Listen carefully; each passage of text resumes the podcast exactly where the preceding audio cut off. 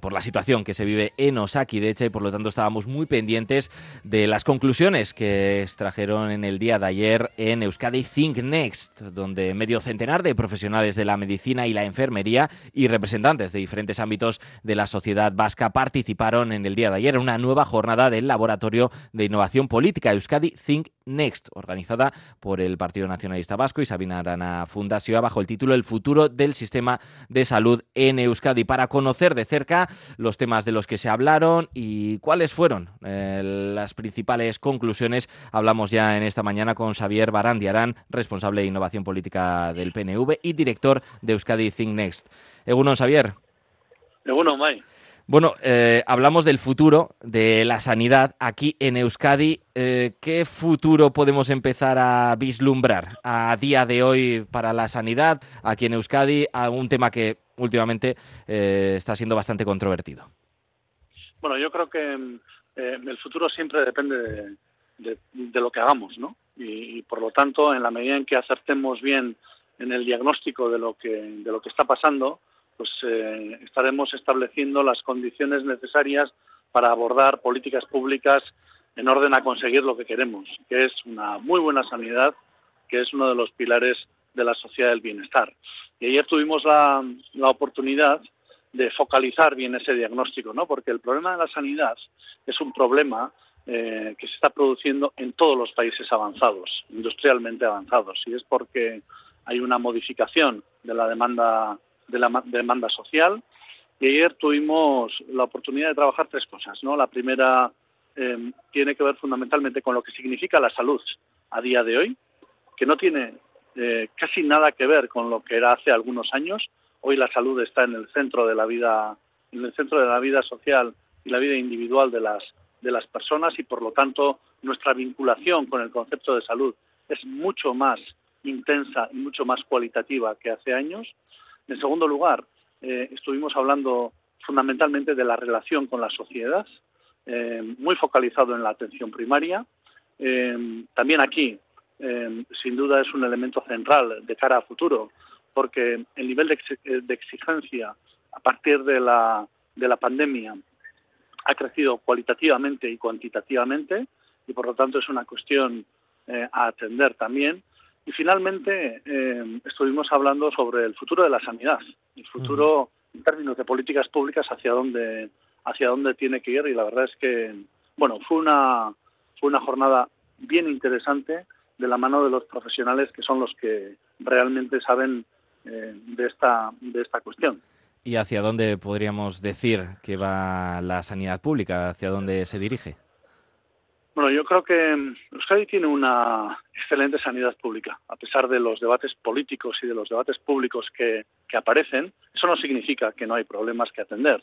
Por supuesto, en la atención primaria eh, y, por supuesto, también en otros ámbitos. Pero tenemos un, eh, muy buen sistema de, salud y tenemos que ser primero conscientes de ello. Porque a veces en las sociedades avanzadas, eh, en las sociedades donde hay una gran calidad de vida, tenemos una cierta amnesia respecto a lo que ha costado construir el estado del bienestar.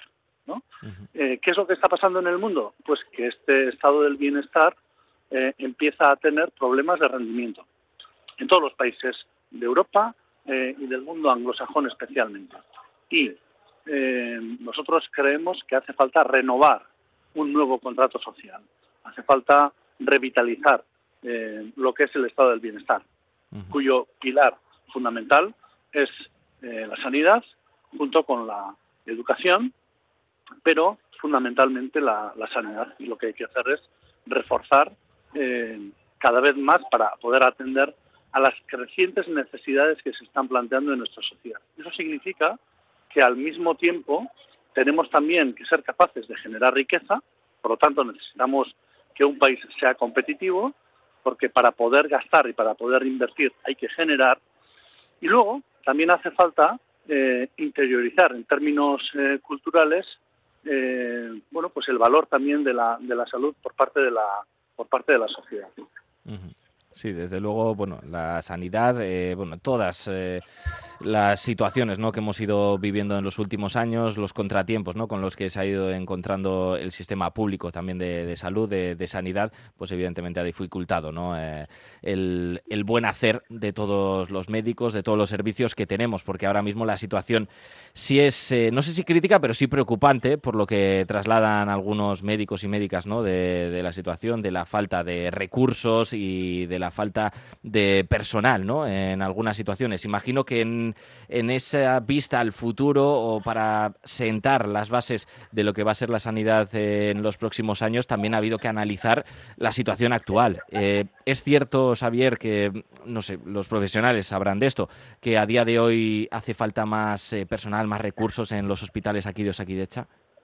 Sin duda, a día de hoy eh, hace falta más recursos, hace falta más, más personal todos somos conscientes de que en este momento, debido fundamentalmente a los cambios que se han originado, especialmente en la pospandemia, las necesidades son mayores y eh, tenemos que buscar la fórmula de dar respuesta a esas necesidades. Por cierto, que en Euskadi, fundamentalmente, porque somos un país industrial y con capacidad de generar riqueza, estamos respondiendo a esas necesidades de manera progresiva seguramente em, eh, siempre eh, hay cosas que se pueden que se pueden mejorar, pero ayer, por ejemplo, todos los profesionales destacaban eh, una cuestión que es relevante y es la capacidad que ha tenido el sistema sanitario, que a veces se nos olvida, para dar respuesta a la situación de la a la situación de la pandemia. ¿Que hay problemas? Por supuesto que hay problemas, pero Euskadi tiene un sistema sanitario capaz de afrontar con solvencia los retos que se nos vienen encima y las situaciones que tenemos en, también en la actualidad. No podemos olvidar que somos eh, un, eh, un, gobierno y eh, tenemos un sistema de salud con una gran capacidad de inversión, que es lo que se está haciendo, ¿no? muy por encima de muchas regiones que viven esta situación a nivel europeo. No hablo ya de, a nivel estatal, sino a nivel general. Claro, eh, hace algunas semanas pudimos escuchar a Gochones Agardui, a la consejera de Sanidad de Salud del Gobierno vasco, eh, comentar, pues bueno, que algunas de las críticas que, reciben aquí en Euskadi vienen a consecuencia de las trabas que quizás ponen desde el Gobierno estatal eh, para, pues, em, emplear más recursos, ¿no? E, es así, es cierto que desde el gobierno estatal también hay algunas zancadillas a la hora de impulsar o poder mejorar eh, nuestro servicio de sanidad, que es lo que eh, a, posteriori no termina con esas críticas de la ciudadanía. A mí no me gustaría entrar en eso ahora, porque eh, nuestro espacio de reflexión es un espacio de reflexión que trata de huir un poco de la pelea política. O sea, nosotros lo que buscamos son fundamentalmente las causas hacer un buen diagnóstico y tratar de dar una respuesta. Seguro que hay muchísimas cosas que mejorar también, incluso en el ámbito de las relaciones políticas, pero nuestra conversación de ayer fue una conversación con los profesionales, además fue una conversación sincera, porque lo que necesitamos es tener eh, una, no solo una información, sino un diagnóstico de primera mano, y ayer salieron cosas interesantísimas en relación a la atención primaria, en relación a las formas de organización, también en, orden a, cómo la ciudadanía debemos de entender también el tema de la salud. Por ejemplo, cuando acudimos a las urgencias, etcétera, a veces el, eh, en esta cuestión del tema sanitario es eh, muy fácil eh, opinar en el espacio público y además todos estamos como muy sensibilizados, ¿no? Y, lógicamente. Y, eso además nos va a permitir mejorar todavía más el, sistema de sanidad. Pero pero bueno, yo creo que más allá de los eh, problemas políticos coyunturales que pueda haber, aquí lo que hay es un profundo cambio social y nosotros debemos de dar una respuesta a ese cambio social. Y nosotros no estuvimos ahí, perdón. Sí, sí, decía Xavier.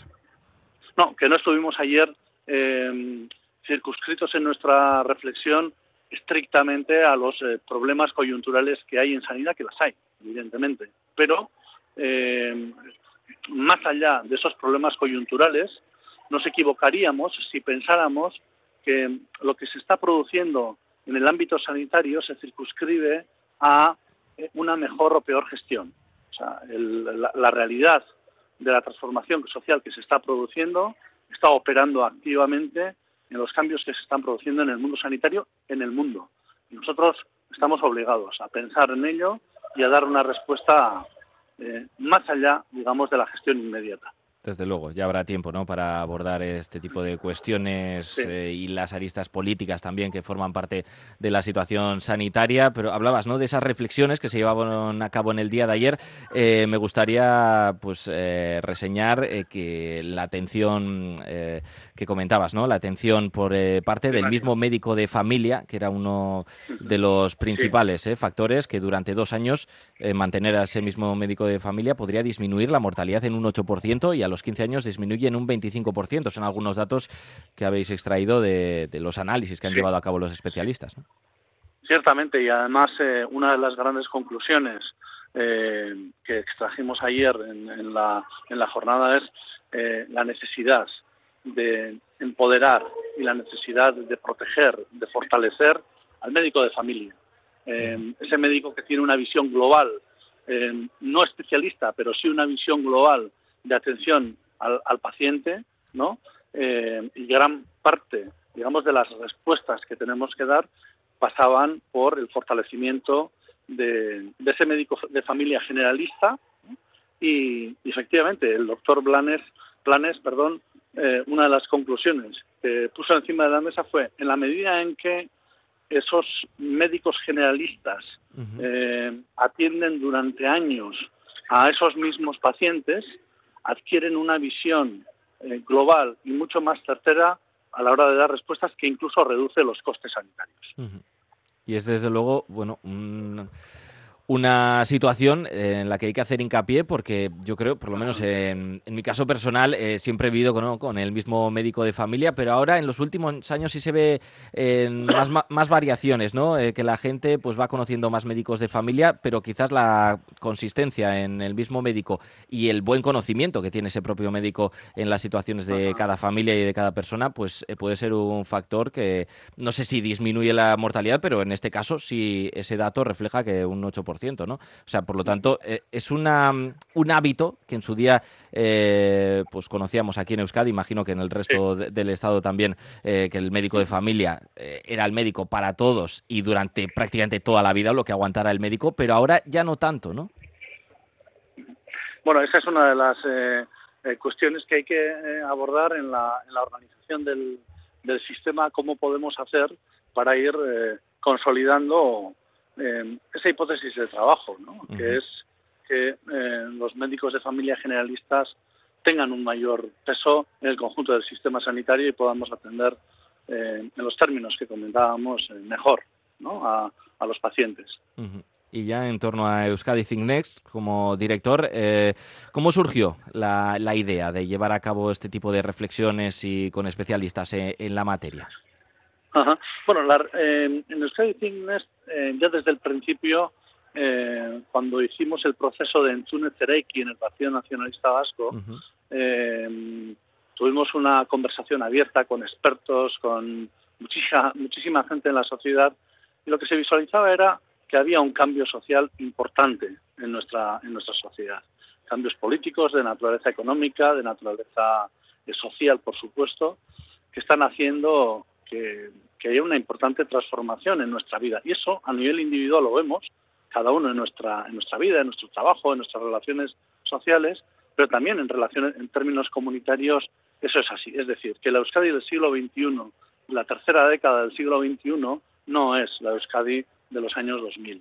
Ha habido cambios y hay cambios importantes. Y por lo tanto, en términos políticos, también, más allá, digamos, de las habituales eh, reflexiones sobre cómo mejorar las políticas públicas, tenemos que pensar cómo construimos nuestro país eh, para los próximos 30, eh, 40 años.